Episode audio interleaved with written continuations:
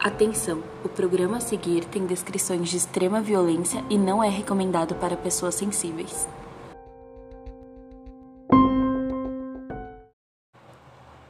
Pessoal, antes de começarmos o episódio, eu gostaria de dar um recadinho. O clube agora está na Orelo. A Orelo é uma plataforma onde cada play ajuda um podcast. Então, se vocês puderem nos escutar por lá, nós vamos ficar extremamente agradecidas.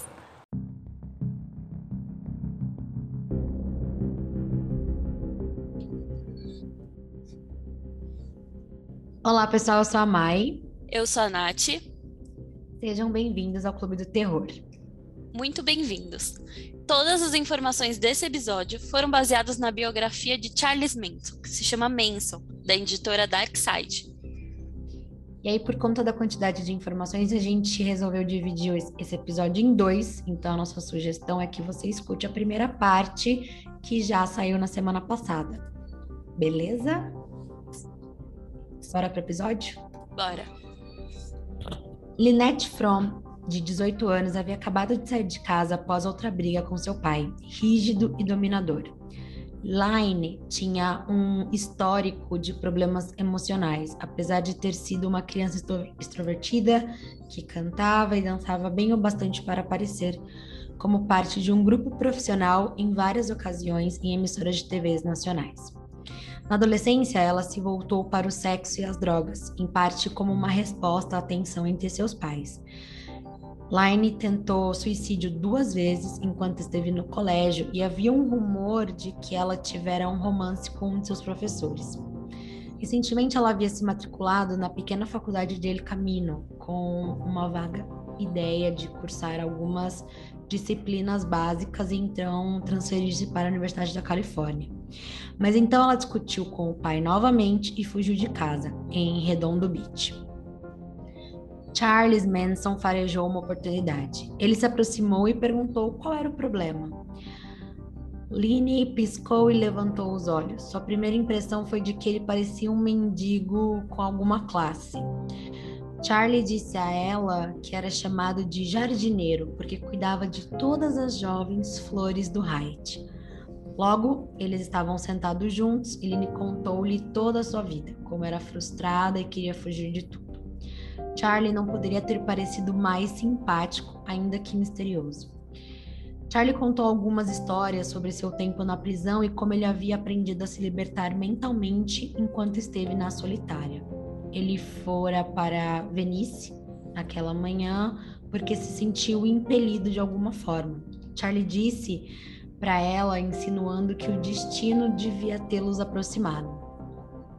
Agora ele estava voltando para o Hyde.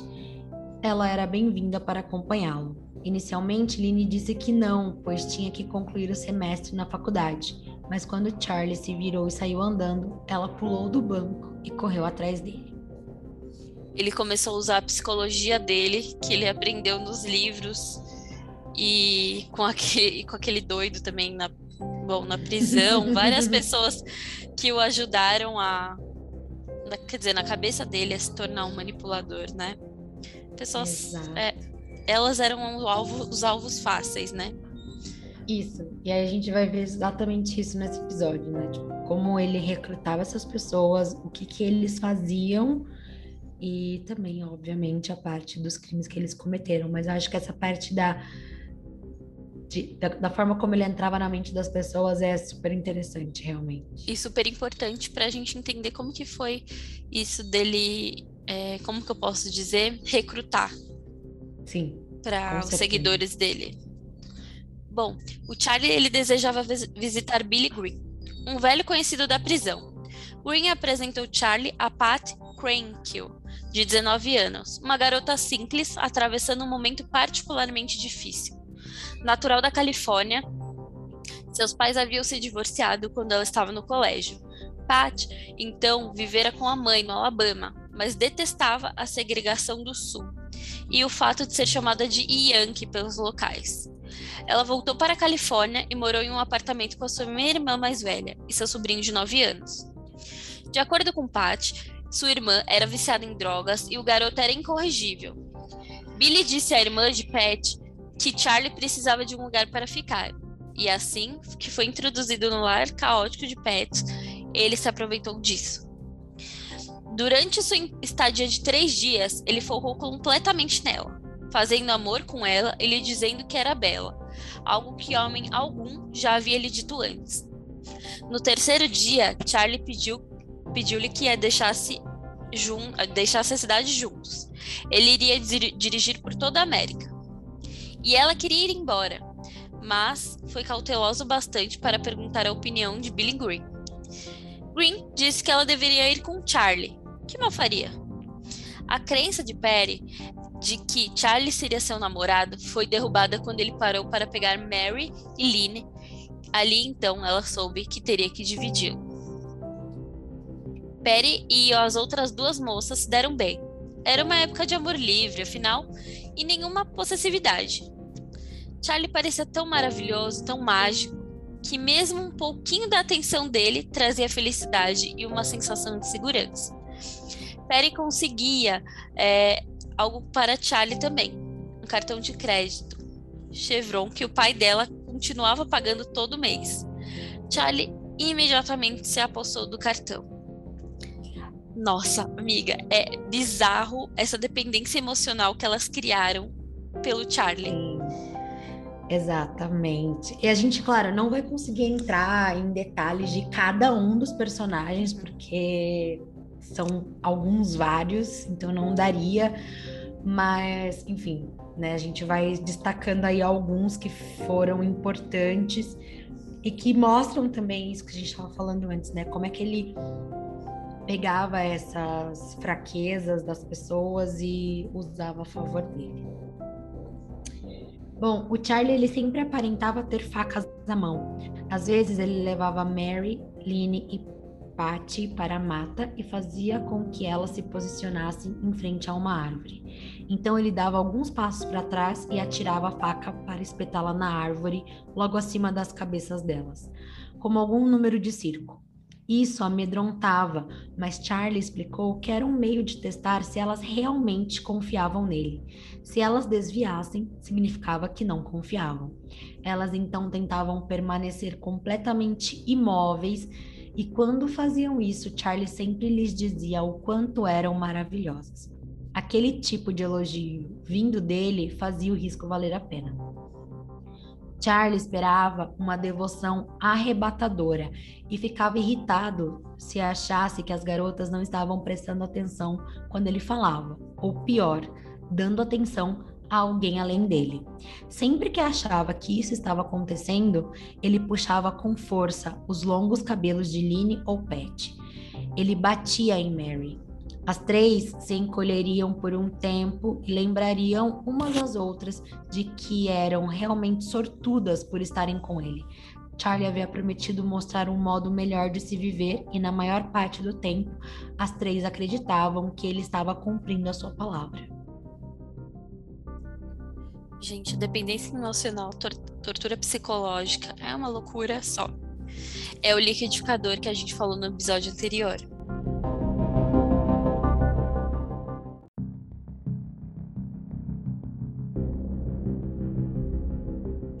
A glória estava a caminho, mas ainda havia muito a ser feito. Três seguidoras devotas não chegavam nem perto. Ele queria um secto impressionante, digno de sua grandeza, e não limitado e apenas, e apenas mulheres. Susan, Atkins, 20 anos, completou 18 anos no verão de 1966 e saiu de casa, da periferia de Los Angeles, e mudou-se para São Francisco tiveram uma série de subempregos e namorados abusivos, até aquele outono, quando seu último namorado e um amigo dele a convidaram para acompanhá-los numa viagem ao Oregon, em um carro roubado.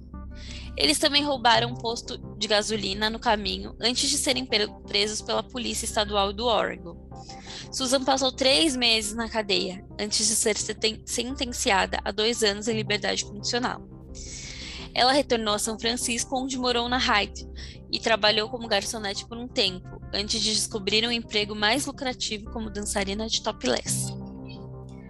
A dança de Susan atraiu a atenção do satanista Atom Lavin, que estava organizando um sabá exibindo vampiras de topless. Ele contratou Susan, mas ela não durou muito na trupe de Lavé, estragando-se pelo uso excessivo de drogas e um caso grave de gonorreia. Ela passou a perambular sem rumo pelas ruas do Hyde, sem nenhum plano em particular, além de conseguir drogas. No começo do outono de 1967, Susan visitou o apartamento de alguns amigos e conheceu Charles Manson. Nos primeiros meses de 1968, o grupo cresceu. Eles já eram mais ou menos 20 pessoas, alguns ficando por pouco tempo, outros claramente determinados a se unirem a Charlie para sempre. Ele pregava que os nomes de batismo deles eram mais uma forma de a sociedade forçá-los a se conformar e os encorajava a assumir novas identidades, mudando seus apelidos com a frequência que desejassem. Mais tarde, isso tornou difícil para as autoridades e para a imprensa saber exatamente quem era quem, e os nomes de batismo de alguns membros haviam se perdido completamente, deixando como única identificação os apelidos do grupo. Ele tirou a identidade de todo mundo. Exatamente. Caralho. Ele apagou praticamente o passado das pessoas, né? Com isso, assim.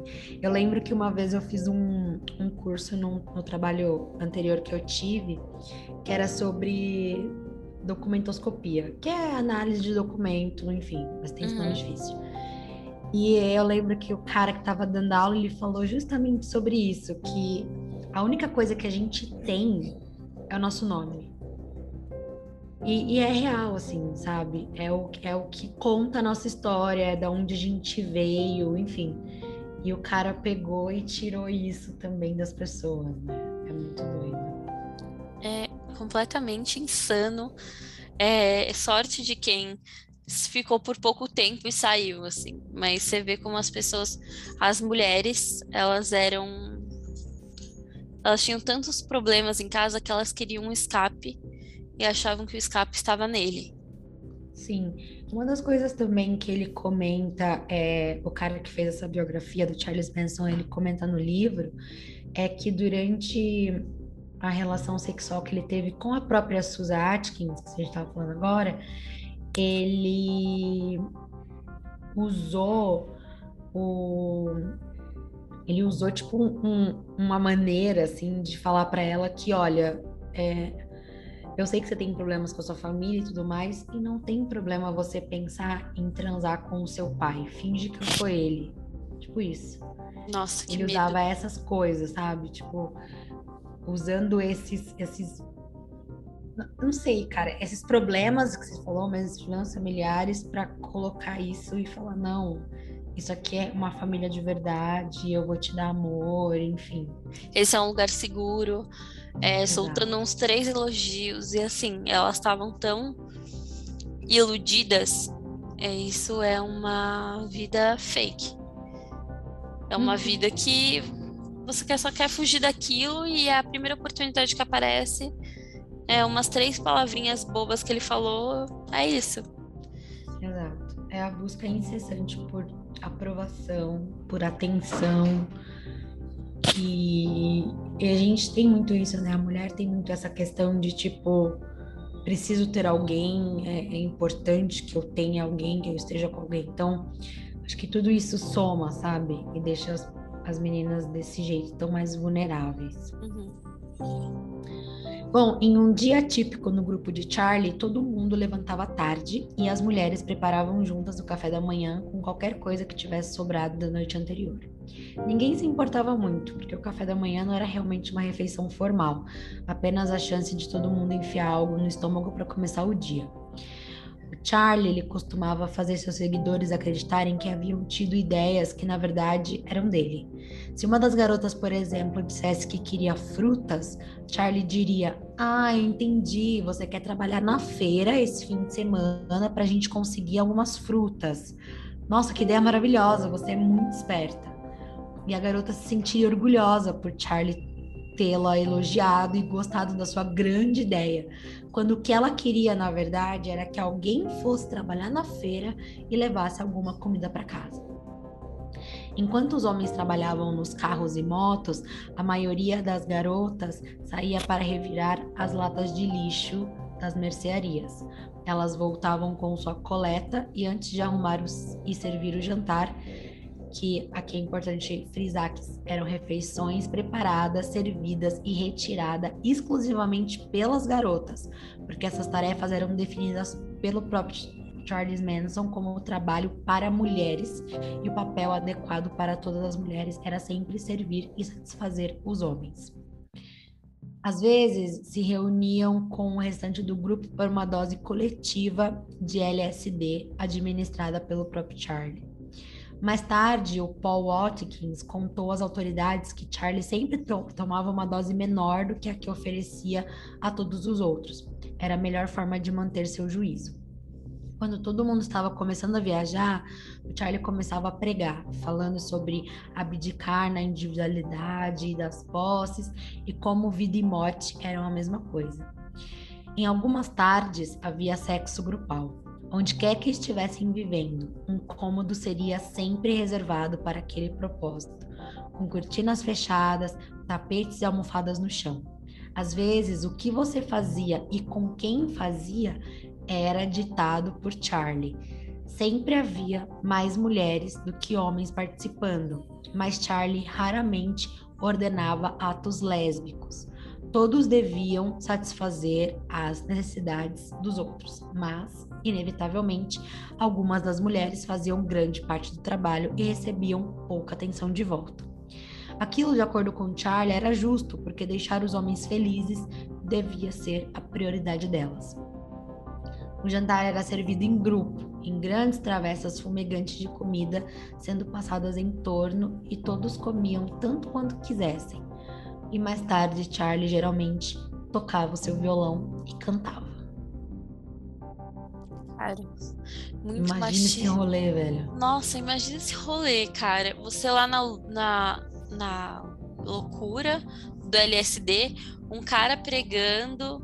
Gente, e ele impor que só as mulheres tinham que fazer esse trabalho mostra o quanto que ele era machista, nojento. Ele não. Nossa, eu não consigo. E é a mesma coisa em relação ao sexo grupal, né? Tipo, o cara, ele, ele era tão controlador que até o que, que você ia fazer e com quem você ia fazer, era ele quem falava, assim. Então, tipo, era total é, zero liberdade. Ele pregava a liberdade, mas ninguém tinha liberdade ali.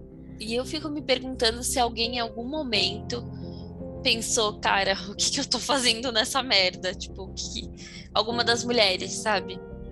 O que, que eu Ah, tô sim. fazendo aqui nesse Sim. lugar? Que rolê é esse? Porque a gente tem esses, esses momentos, né? O que, que eu tô fazendo aqui? E que você quer Total. fugir. Inclusive, uma delas chegou a fugir, eu não vou lembrar o nome dela agora, é, mas uma delas chegou a fugir. E na biografia também conta essa história que é, o Charles, ele na verdade, ele nem foi atrás dela, mas ele acabou encontrando ela, meio que sem querer. E aí ele usou essa oportunidade para falar para ela, tá vendo como você não pode fugir de mim? Porque eu sou Jesus, eu tô em todos os lugares. Ai, E ela acreditou e voltou. meu Deus. É, é muito. é. é- Eu não consigo descrever, gente.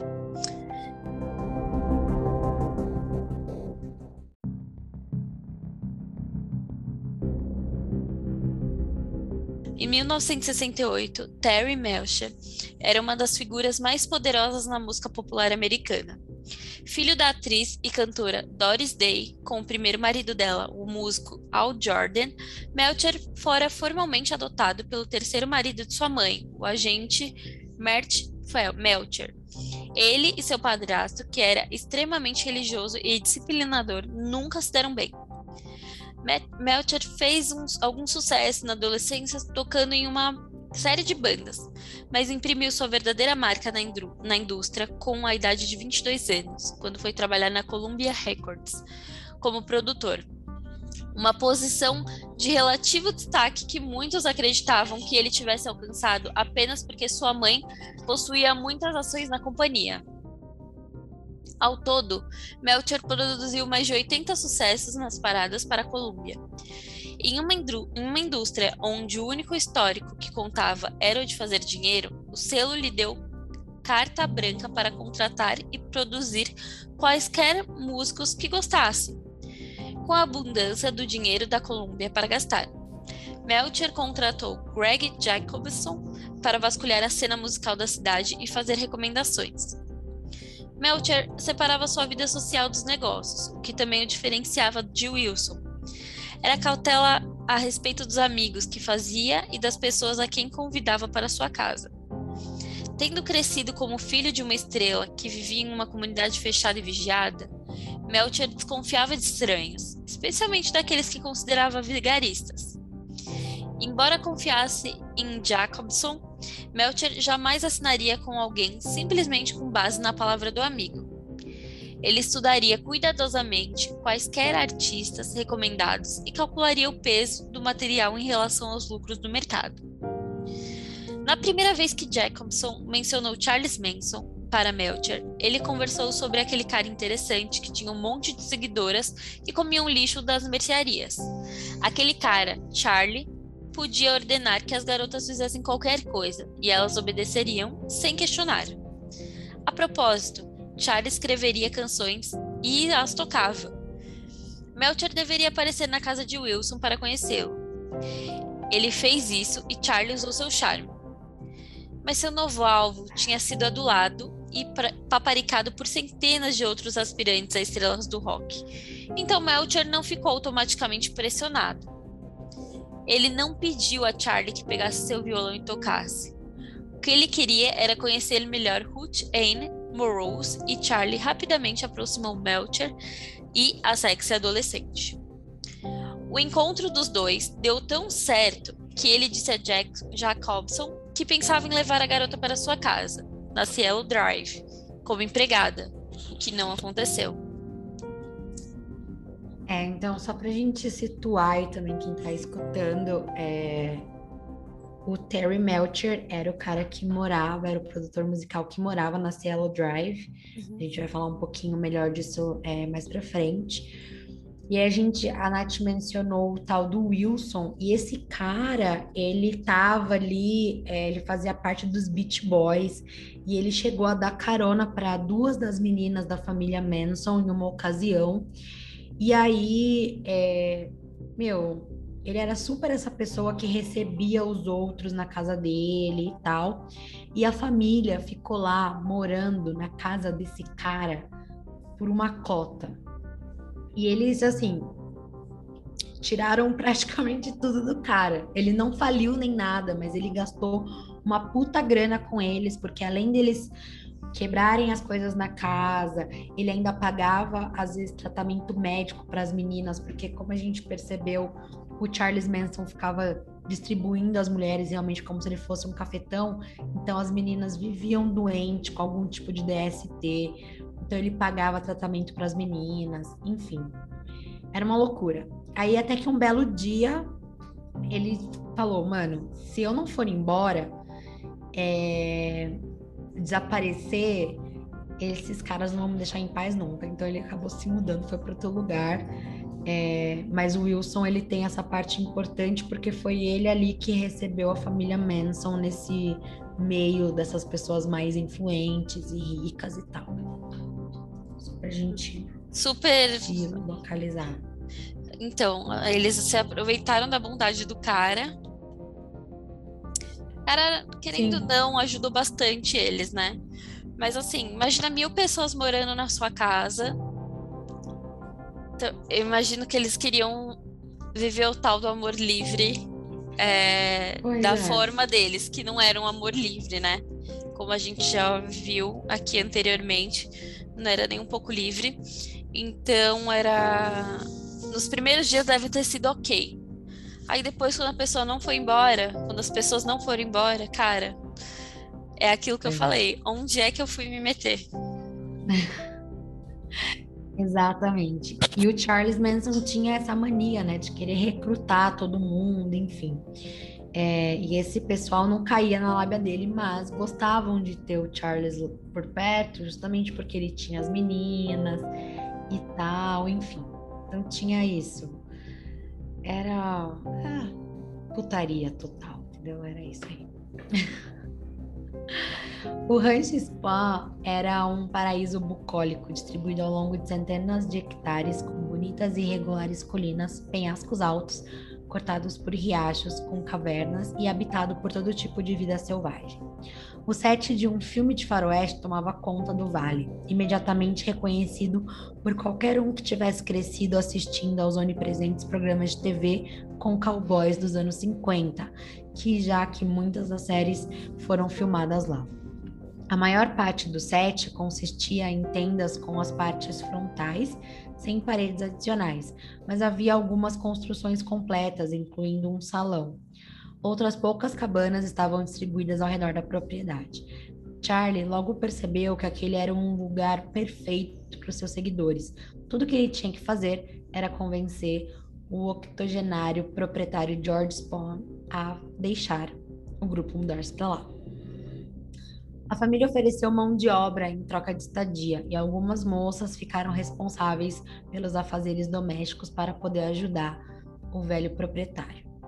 O rancho ficava ao longo da linha férrea de Los Angeles Ventura e havia algumas questões quanto à jurisdição.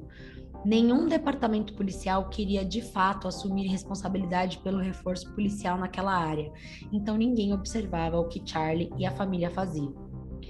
Em 22 de novembro de 1968, os Beatles lançavam um novo álbum conhecido como o Álbum Branco. Ele era composto por 30 canções excepcionalmente ecléticas, variando de um arremedo de música popular, um frenético rock and roll, até uma canção de ninar. Charlie reuniu a família para ouvir o álbum branco repetidas vezes. Ele mandou que prestassem atenção especialmente nas músicas Peace, Blackbird, Revolution 1 e 9 e Helter Skelter. Embora cada canção do álbum tivesse significado profético, Charlie explicou que aquelas músicas eram mapas musicais que levavam a um futuro imediato. É aqui que começa a loucura real assim do rolê. Então, Pigs descrevia o sentimento de repulsa quanto aos auto-intitulados ricos e poderosos e concluía que eles precisavam de uma bela pancada. Blackbird previa a revolta dos negros perseguidos. Revolution 1 era um chamado para o armamento.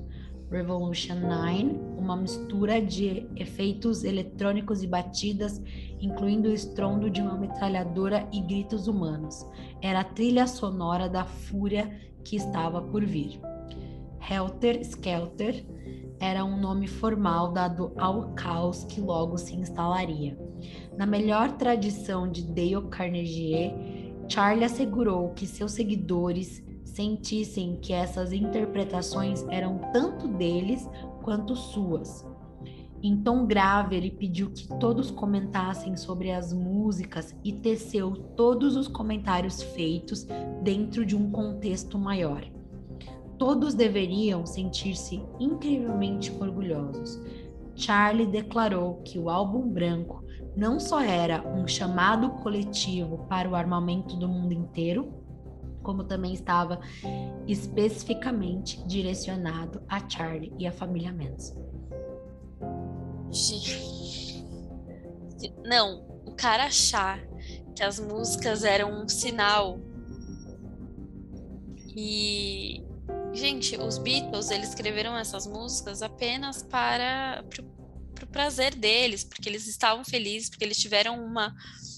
Pô, como que fala? Eles tiveram um insight de uma coisa super incrível. Ele foi lá e transformou essa coisa incrível em uma coisa grotesca e sem sentido nenhum para ocasionar o que acabou acontecendo. É, a gente vai falar mais para frente sobre a morte, enfim, das pessoas nesse episódio. Então ele transformou algo incrível em uma bizarrice completa. Cara, isso é para mim assim é, é, é, realmente o fanatismo puro, né? É que nem aquelas pessoas que, que matam artistas, ou que matam, enfim, pessoas que elas admiram, sabe? Uhum. É, é, é nesse nível de loucura, porque além dele é, fazer a própria interpretação dele em relação a esse álbum, ele ainda tinha essa crença de que os Beatles estavam escrevendo para ele, sabe? E na verdade ele não era ninguém. Charles Manson, hoje em dia, você fala, as pessoas já têm uma noção de quem é. Pode não saber detalhes, mas tem noção de quem é. Naquela época, Charles Manson não era ninguém, cara. Não era ninguém. Então, assim, ele realmente. Ele ficou famoso, pelo menos. Que era uma das coisas que ele queria. Sim. As pessoas só falam dele porque, assim, é, querendo ou não, é uma forma curiosa como ele uhum. fez com essas pessoas que eles se tornassem. Que ele se tornasse o. Como que eu posso dizer? Não é o profeta. É o cara que manda, desmanda, fala e aquilo é a forma é, é o correto e, e, as pessoas Sim. não escutam mais ninguém. Ter seguidores, isso que é o curioso. Por isso que as pessoas falam tanto do Charles Manson em si. É, por causa disso, por conta dessa lábia que ele tinha para conquistar Sim. Um seguidor. Inclusive na época era a mesma coisa, tipo, Gente, se, se ele fosse for ver mais a fundo é isso, as pessoas ficavam impressionadas porque ele tinha essa galera seguindo ele, fazendo tudo que ele mandava, acreditando em tudo que ele falava, e o pessoal falava, cara, o que está acontecendo? Quem que é esse mano? Mas não era ainda um, um conhecimento assim, nossa, o mundo inteiro conhece. Não. Era Los Angeles ali e uma pequena parcela ainda. E ele já achava que os Beatles já estavam escrevendo para ele desde aquele momento, sabe? É muito doido. Gente, ele poderia ser vendedor da Avon, Rinodê, essas coisas, né? Ele ia fazer sucesso. Se ele usasse pro bem tudo que ele fez pro mal. Nossa, sim, cara. Sim, ele faz você comprar qualquer coisa, até uma capivara manca. Exatamente. O álbum branco, com a ajuda de Charlie, era claro. Estava prestes a acontecer a revolta dos oprimidos do mundo, em sua maioria negros, humilhados por tempos demais. Todos teriam sua chance de ter poder e agora seria a vez dos negros. Algo chamado Helter Skelter, um evento ou uma série deles, ainda a serem determinados, daria início à batalha.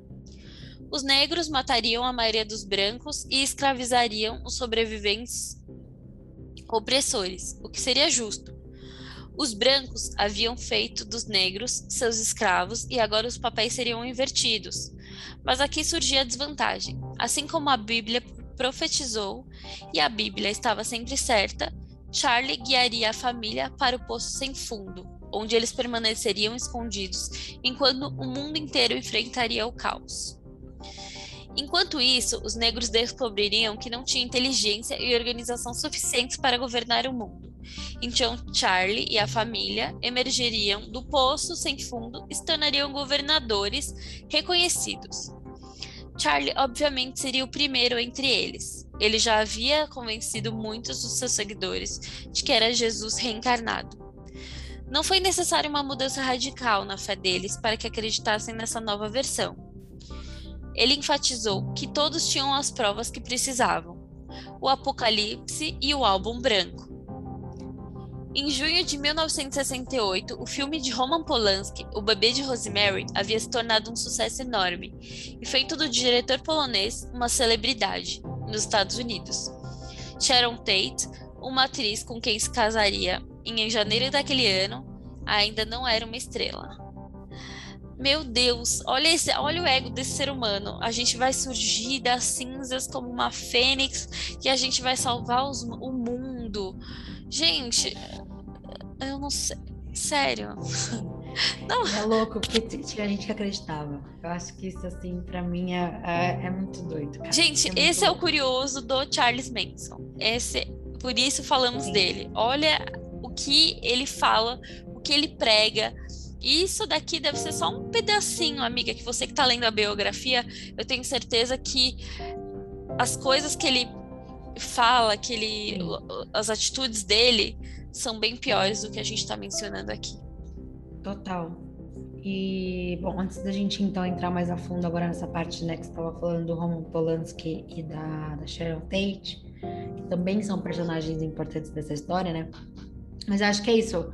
A gente tá vendo quem ele realmente era. Então, ele era um cara muito machista, racista, xenofóbico, enfim, a gente falou um pouquinho mais dessas características dele no episódio anterior. E aqui, cara, ele tirava umas coisas da cabeça dele, o pessoal comprava a ideia. É, e é isso. E é, acabou. E só fica pior. Então vamos lá. A Sharon Tate parecia ser a principal estrela em ascensão de Hollywood, não só pelo talento como atriz, mas também por ser um adorno extremamente belo para estrelas maiores em filmes do mainstream. Com um sucesso substancial de Bebê de Rosemary e agora Polanski fazendo parte de Hollywood, ele e sua esposa precisavam de uma base em Los Angeles, embora gastassem um tempo considerável na Inglaterra e pelo resto da Europa trabalhando. Quando eles souberam da propriedade na Cielo Drive, Polanski e Tate ficaram interessados. Os planos que tinham de encontrar um novo lar tornaram-se urgentes agora que eles haviam descoberto que Sharon estava grávida. Em 12 de fevereiro de 1969, ela chamou Terry Melcher para perguntar sobre a Cielo, e Melcher tinha coisas ótimas a dizer sobre a época que morou lá. Polanski então contatou o proprietário da casa e o casal se mudou três dias depois. Charlie, ele recebeu um recado de que Terry Melcher iria finalmente ouvi-lo interpretar algumas de suas canções. Charlie vinha mantendo todos ocupados, preparando para o Helter Skelter. Mas o cataclismo da guerra racial perdeu a cor comparado ao fato de Charlie finalmente conseguir um contrato musical ele mandou que todos os seus seguidores largassem tudo que estavam fazendo e se preparassem para a visita de Melcher. Como a maioria deles ainda não havia percebido quanto Charlie era obcecado em tornar-se uma estrela do rock, eles ficaram intrigados, sem entender o motivo do alarde com a visita de Melcher. Afinal de contas, ele já tinha estado lá antes, embora não estivesse frequentando o rancho nos últimos tempos. Charlie planejou tudo nos menores detalhes. Quando a hora da audição chegasse, Charlie estaria com seu violão aqui, as mulheres fariam as vozes de fundo ali e Melchior sentaria no lugar certo para apreciar o desempenho. Uma vez que tudo estivesse pronto, todos se juntariam próximos aos, ao portão do rancho para cumprimentar Melchior. Mas ele nunca apareceu. eu fico pensando que aí começou a raiva dele, é, nutrir essa raiva, porque ele foi humilhado na frente das pessoas que acreditavam nele como Jesus Cristo, e eu coloco entre aspas, né, porque só ele acreditava nessa parada. Então, cara, imagina a humilhação dele de o cara não aparecer. O cara deve Exato. ter ficado no chão, mas eu acho é pouco. Não, mas o que seguiu é muito triste, enfim. E, gente, o bebê de Rosemary é ótimo. Super assim, super recomendo, tá? Amo esse filme. Por favor, por favor. Se você segue a gente e não vê esse filme ainda, pelo amor de Deus, né? Assistam. Roman Polanski e Sharon Tate estavam adorando morar na Cielo. Eles recordaram é, algumas coisas, mas deixaram muitas outras como estavam incluindo um fio de, com fileiras de luzes de Natal que Candy Bergen havia enroscado por entre a cerca que havia em volta da propriedade. Os novos inquilinos deram uma festa memorável de inauguração da casa. Muitas outras festas seguiram a esta, algumas formais e muitas improvisadas. Polanski sempre estava viajando, mas Tate espontaneamente convidava amigos para jantar ou para se sentar e conversar. Muito de sua conversa era sobre sua gravidez, ela estava ansiosa para se tornar mãe. Charlie, enquanto ela estava ansiosa para se tornar mãe, o Charlie ele estava furioso por Terry Melcher ter faltado à audição no Rancho Spen, como havia prometido. O insulto foi gigantesco. Charlie tinha um talento enorme, então como um produtor se atrevia, mesmo um cara famoso como Melcher, a tratá-lo daquela maneira? Mas além de mexer com o ego de Charlie, o não comparecido o não comparecimento de Melcher o constrangeu perante a família. O poder de Charlie sobre seus seguidores dependia, em grande parte, da crença de que era o mais sábio de todos, provavelmente Jesus reencarnado, e de acordo com os sermões de Charlie, o futuro, futuro governador do mundo Helter Skelter. Era sempre uma questão de satisfazer as vontades de Charlie. O que ele quisesse que acontecesse, tinha que acontecer, como uma criança bem, bem mimada.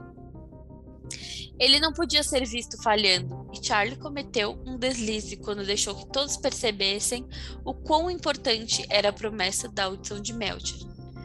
Seu controle sobre a família, com mão de ferro, poderia ser reduzido ou até mesmo desaparecer em função disso.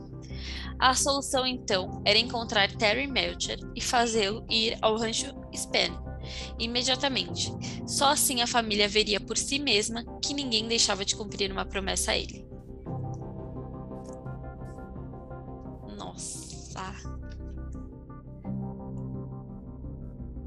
É, é, enfim, não sei nem o que falar, amiga. Vou seguir. Siga.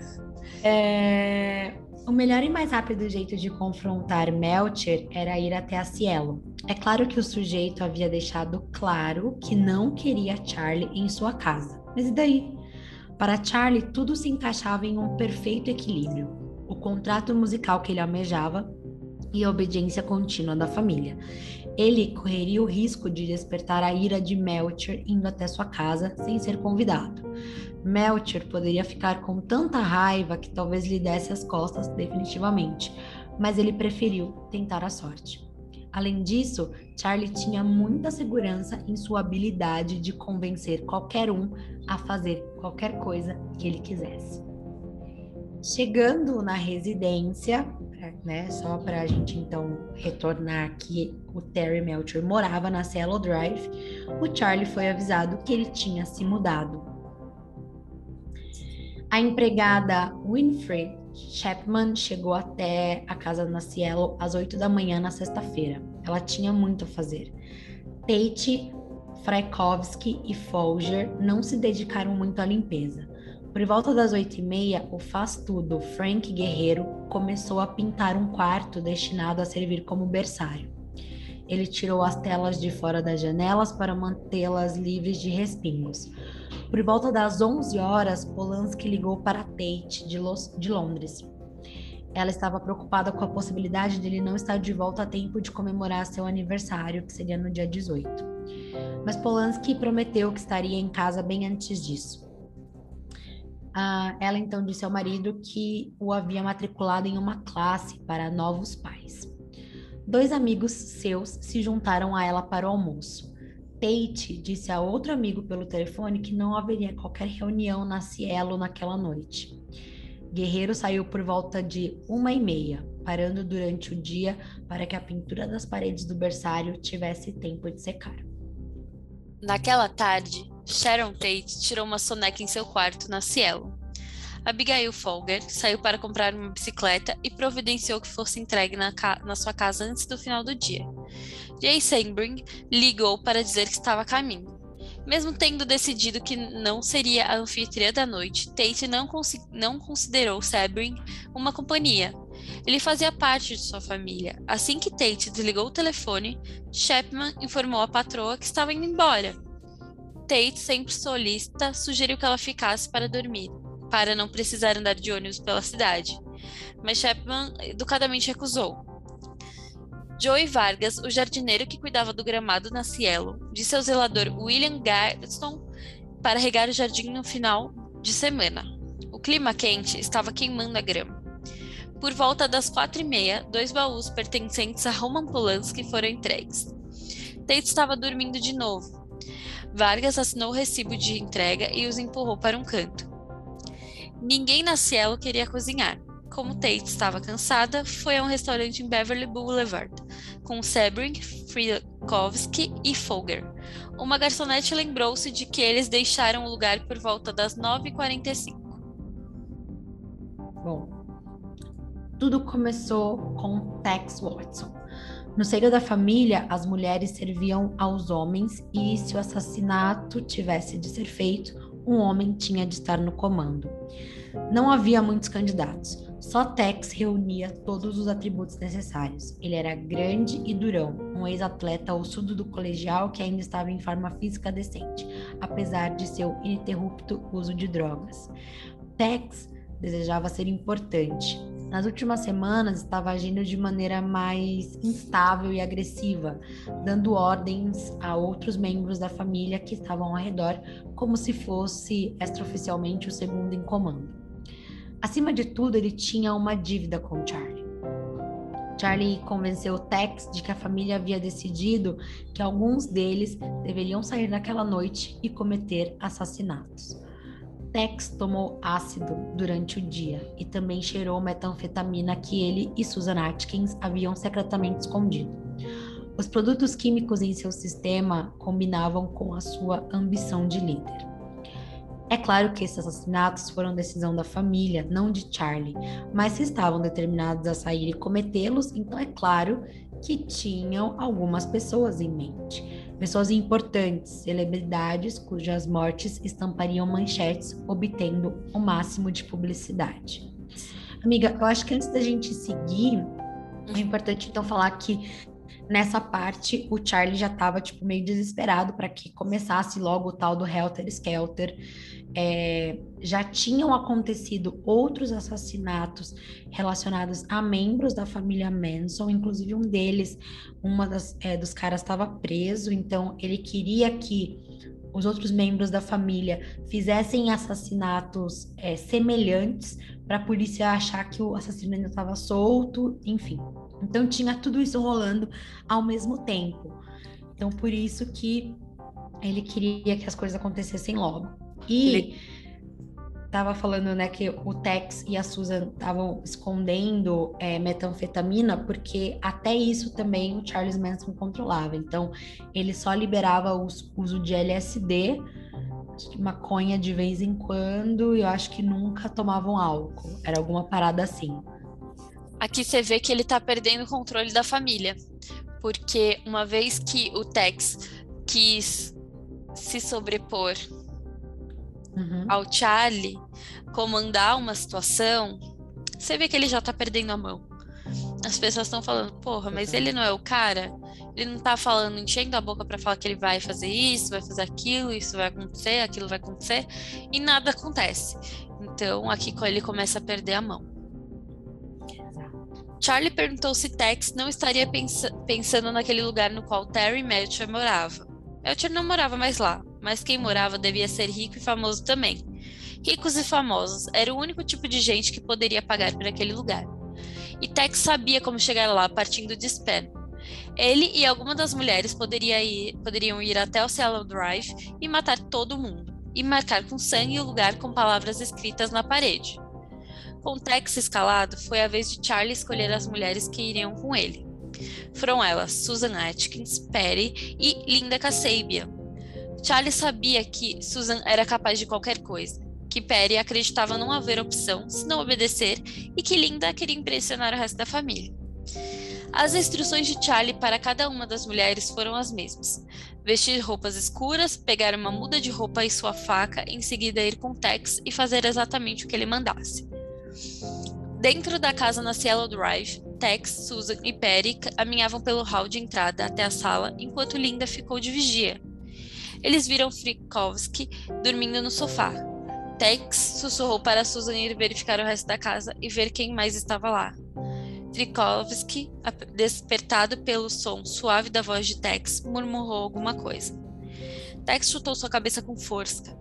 Perry lembrou que não levava não levar uma faca, enquanto Susan, Susan explorava a casa e Tex parava sobre o atordoado, o. Perry desceu até onde Linda estava de vigia. Ela pegou emprestada a faca de Linda e voltou para junto de Tex na sala de estar. Susan primeiramente foi até o quarto de hóspedes, apontou a faca para Folger e mandou que ela fosse para a sala. Perry se manteve ali, com a faca, enquanto Susan ia até o quarto principal para encontrar Tate e Sebring. Charlie dissera que levar, levar algum dinheiro, eles foram até a casa porque pessoas ricas moravam lá, porém ninguém ali tinha consigo dinheiro suficiente. Com Folger, Frikovski e Jay mortos, só restavam Sharon Tate. Ela suplicou pela vida de seu filho. Susan segurou Tate enquanto Tex a esfaqueou. É, é isso. Era isso que o pessoal fazia. Isso é muito, é muito pesado imaginar porque ela estava grávida de oito meses e exato. foi uma total frieza e foi um banho de sangue, um banho de sangue real, assim. Gente, É. eu não recomendo, mas eu vi as fotos e, cara, não É, e- recomendo e, assim, de forma eu acho alguma. que pra quem, mesmo quem não, quem não quiser ver, eu acho que dá pra imaginar, cara, você tinha só pessoas instáveis ali. O pessoal tava super drogado, tava, eles tinham a ordem de ir lá, pegar dinheiro e matar todo mundo que estivesse lá. Inclusive na biografia, é, o escritor ele comenta que a Sharon Tate ela chegou a suplicar para que levassem ela, esperassem ela ter o bebê para depois matarem ela. E eles, tipo, e o Tex só falou: "Não, isso não tá no plano, vocês vão morrer tudo hoje mesmo". Basicamente isso. Bom, e a gente sabe que essas não foram as únicas vítimas da família Manson, né? E aí, em busca ainda de Helter Skelter, a família assassinou o casal Leno e Rosemary LaBianca em outra região da cidade. Aqui até foi é, depois que tudo saiu, né? O pessoal ficou meio assim, porque um dos nomes das vítimas da família Manson era Rosemary, e aí tem o bebê de Rosemary, enfim. Mas se a gente vê é, com, lendo a história, assim, foi totalmente ao acaso. Eles simplesmente estavam passeando de carro, andando de carro atrás de uma casa para entrar, roubar e matar quem estivesse lá. Então, Leno e a Rosemary LaBianca foram, enfim, as vítimas escolhidas ao acaso. É muito É, triste. o que aconteceu né, com a, com a Sharon Tate e seus amigos na Cielo Drive tornou-se manchete mundial na manhã de 9 de agosto, quando a governanta da casa chegou para trabalhar, encontrou os corpos e chamou a polícia. Na manhã do dia 10, detetives do departamento do condado de Los Angeles, que tinham jurisdição sobre o caso Hinman, um assassinato acontecido dias antes em que incriminaria membros da seita de Manson, informaram ao Departamento de Polícia de Los Angeles, né, o LAPD, que o mesmo cenário de pichações em sangue na parede do local do crime haviam ocorrido lá. Mas a polícia estava convencido de que o assassinato do, da Tate e dos amigos teriam sido motivados por transações com drogas. Isso porque eles encontraram uma quantidade considerável de drogas na casa, mas assim, tipo, sei lá, maconha, uns bagulho assim que, enfim, gente, Uhum. todo mundo usava naquela época, mas a polícia, para tentar desvendar logo, fechar logo o caso, eles é, entenderam que aquilo foi alguma coisa com traficante, que deu errado, enfim. Então, como eles estavam convencidos dessa teoria, né, eles ignoraram essa informação de similaridade que foi apresentada aí pelos investigadores do condado. E a autópsia dos corpos da Cielo Draven estavam acontecendo e os corpos dos LaBianca ainda não tinham nem sido descobertos. A cena do crime na casa dos LaBianca foi descoberta às 10h30 da noite de 10 de agosto, aproximadamente 19 horas depois dos crimes terem sido cometidos. O filho do primeiro casamento de Rosemary, o Frank, tinha 15 anos. Ele estava voltando de um acampamento e ficou surpreso em ver todas as persianas das janelas abaixadas e a lancha de corrida do padrasto ainda engatada ali no reboque do carro da família. É, ele chamou a irmã mais velha e o namorado dela, que entraram na casa com Frank e descobriram o corpo de Leno. O corpo de Rosemary foi descoberto pela polícia, né, que eles chamaram em seguida. E aí, teorias de todos os tipos apareciam na imprensa, né, sobre o caso. Tinha sido um acerto de contas da máfia, uma obra do serviço secreto polonês contra Polanski, uma retaliação de traficantes por drogas não pagas, etc. O pai de Tate, o coronel Paul Tate, que era um ex-oficial da inteligência do exército, ele começou sua própria investigação particular nessa época. Ele deixou o cabelo crescer, a barba também, e ele se infiltrou em comunidades hips e mercados de droga, tentando conseguir algum fragmento de informação que pudesse levar aos assassinos da sua filha e de seu neto. Nossa, pesada essa. É tudo muito pesado, né? O que aconteceu, assim. Eu acho que eles matariam mais. Sem dúvida. Eles acho que, matariam não, mais. acho que não teria. é, acho que não teria parado. Eles não estavam Se não satisfeitos ainda. É. Sim. Com os depoimentos de Atkins e Manson só já sob custódia por roubo de automóveis, a Justiça de Los Angeles expediu mandados de prisão contra Linda Kasabian, Patricia Krenwinkel e Tex Watson, no caso Tate, e também desconfiou da participação dos suspeitos no caso LaBianca. Leslie Von Holten, também presa por furto, furto de automóveis, inicialmente passou despercebida. A pedido da polícia de Los Angeles, Watson e Cranky foram presos em McKinney, Texas e Mobile, Alabama, para onde tinham fugido. Em 2 de dezembro, avisada de que havia um mandado de prisão por ela, Linda Kasabian entregou-se voluntariamente à polícia em Concord, New Hampshire, onde estava morando com a mãe. O julgamento começou em 15 de junho de 1970. Linda Kasabian, que não tendo participado de nenhum dos assassinatos, recebeu a possibilidade de imunidade em troca de testemunho. Tornou-se a principal testemunha de acusação do caso, como testemunha ocular dos detalhes das noites dos assassinatos. Em 25 de janeiro de 1971, o veredito de culpado foi dado aos quatro acusados, em cada uma das 27 acusações separadamente imputadas a cada um deles. Susan e Charles morreram na prisão. E uma coisa que me deixa espantada é que as três, elas sempre estavam rindo, assim. Você vê algumas reportagens da época, algumas reportagens da época, elas saíram do julgamento rindo, achando tudo muito engraçado. Não estavam, estavam visivelmente nem aí para toda a situação. Exato. E o que eu acho que assim que é importante frisar aqui do que você acabou de falar é eles foram presos a Susan é, e o Manson porque eles roubaram carros. Então assim na época do Helter Skelter quando tudo tudo isso começou eles realmente começaram a roubar carros para poder fugir para um outro rancho que ficava num lugar mais isolado, que era lá que o Charlie falava que estava o tal do poço que eles iam viver e nesse poço eles não envelheceriam, porque daí era eles que iam governar o mundo depois. Então tinha essa história. E aí a polícia começou a ficar tipo, mano, vamos ficar de olho. Só que é isso, cara, se eles não tivessem sido presos por conta do roubo de carros, provavelmente eles teriam matado muito mais gente, porque inclusive na época, saindo na notícia, nas notícias, né, o que tinha acontecido, tal, o Charles ficava assim, tipo, mano, a polícia é burra. Eles não estão entendendo o que está acontecendo, porque ele queria culpar os Panteras Negras, ele queria que isso fosse Caísse no colo deles. a eles. Exato. Inclusive, no caso La Bianca, eles roubaram a carteira da, da Rosemary e, e deixaram dentro de um banheiro público num bairro é, que na época né, era um bairro de negros, porque tinha essa segregação ainda. Então eles estavam tentando fazer isso acontecer, só que a polícia estava indo por um outro caminho. Então assim, eles realmente continuariam fazendo isso até o Charles Manson conseguir exatamente a teoria que ele queria. Gente, E a e, polícia ia seguir, tipo, cega. É E eu vi que- deixa louca. eu vi que foi uma delas é, que eu acho que foi ela que foi presa por roubo de carro.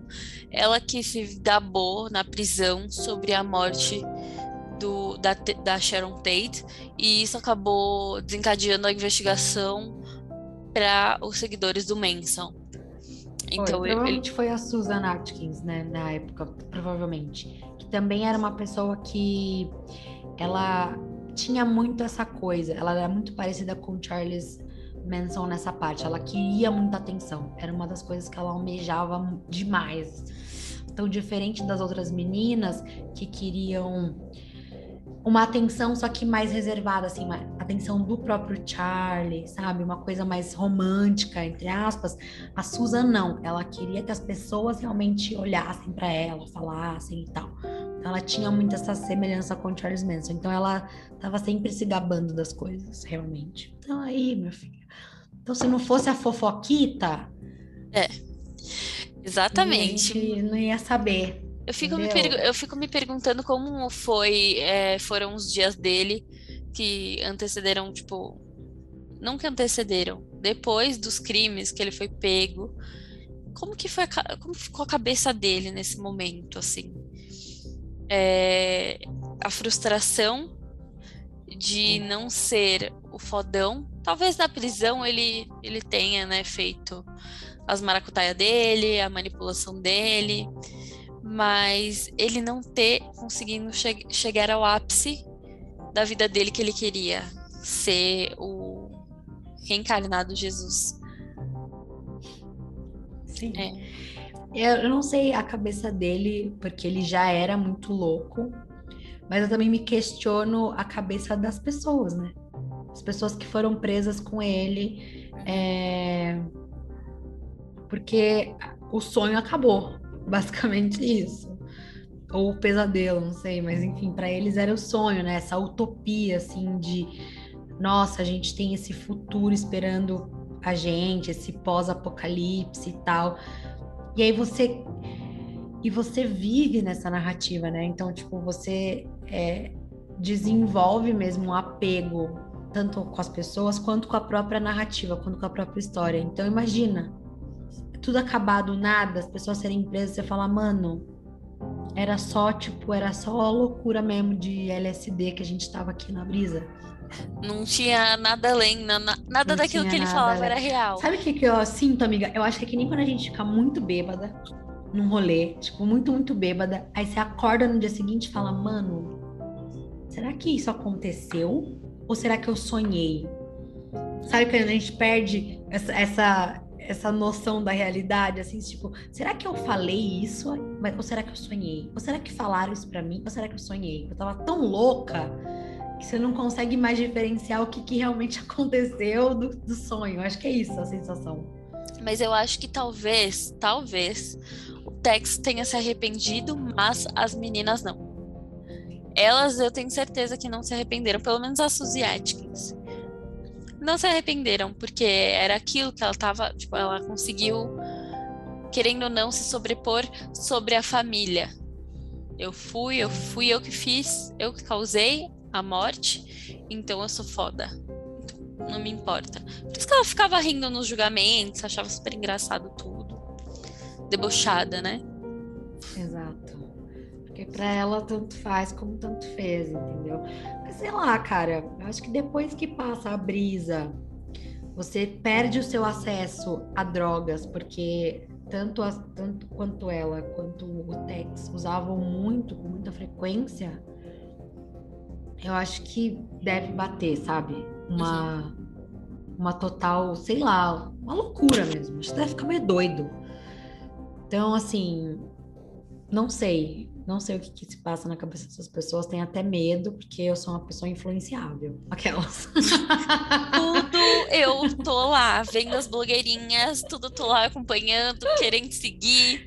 Então, assim, e, é, e foi exatamente o que a gente estava falando. Charles Manson, ele poderia ser o que hoje em dia? Blogueiro, Blogueiro. influencer, youtuber. Que medo. Poderia ser Até o Pedrinho. Matador é youtuber. Então, Charles. Entende? Você entende? Mas aí ele ia ser, ou então ele podia ser o quê? Coach. Sim, Ele ia ser coach.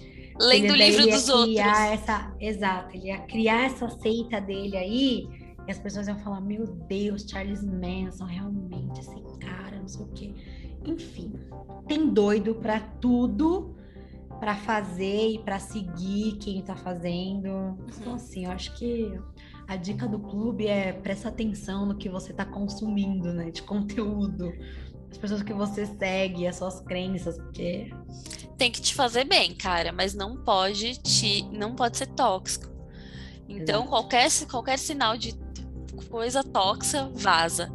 vaza. Recado do clube de hoje. Fazer bem para os outros também. Que nada que faça mal aos outros pode ser bom também, gente. Então, por favor, atenção, hein? E, gente, a gente não, não é o Charles Manson, mas a gente quer pedir pra vocês que vocês ainda não seguem a gente no Instagram, pra vocês seguirem a gente. E a gente espera que vocês tenham gostado do episódio que a gente fez com muito carinho pra vocês. Exatamente. Obrigada para vocês que ouviram a gente até aqui, que acompanharam as duas partes desse episódio, ficou gigantesco, mas que a gente curtiu muito fazer. Sigam a gente lá então, arroba clubedoterror.pod e até o próximo episódio. Até o próximo.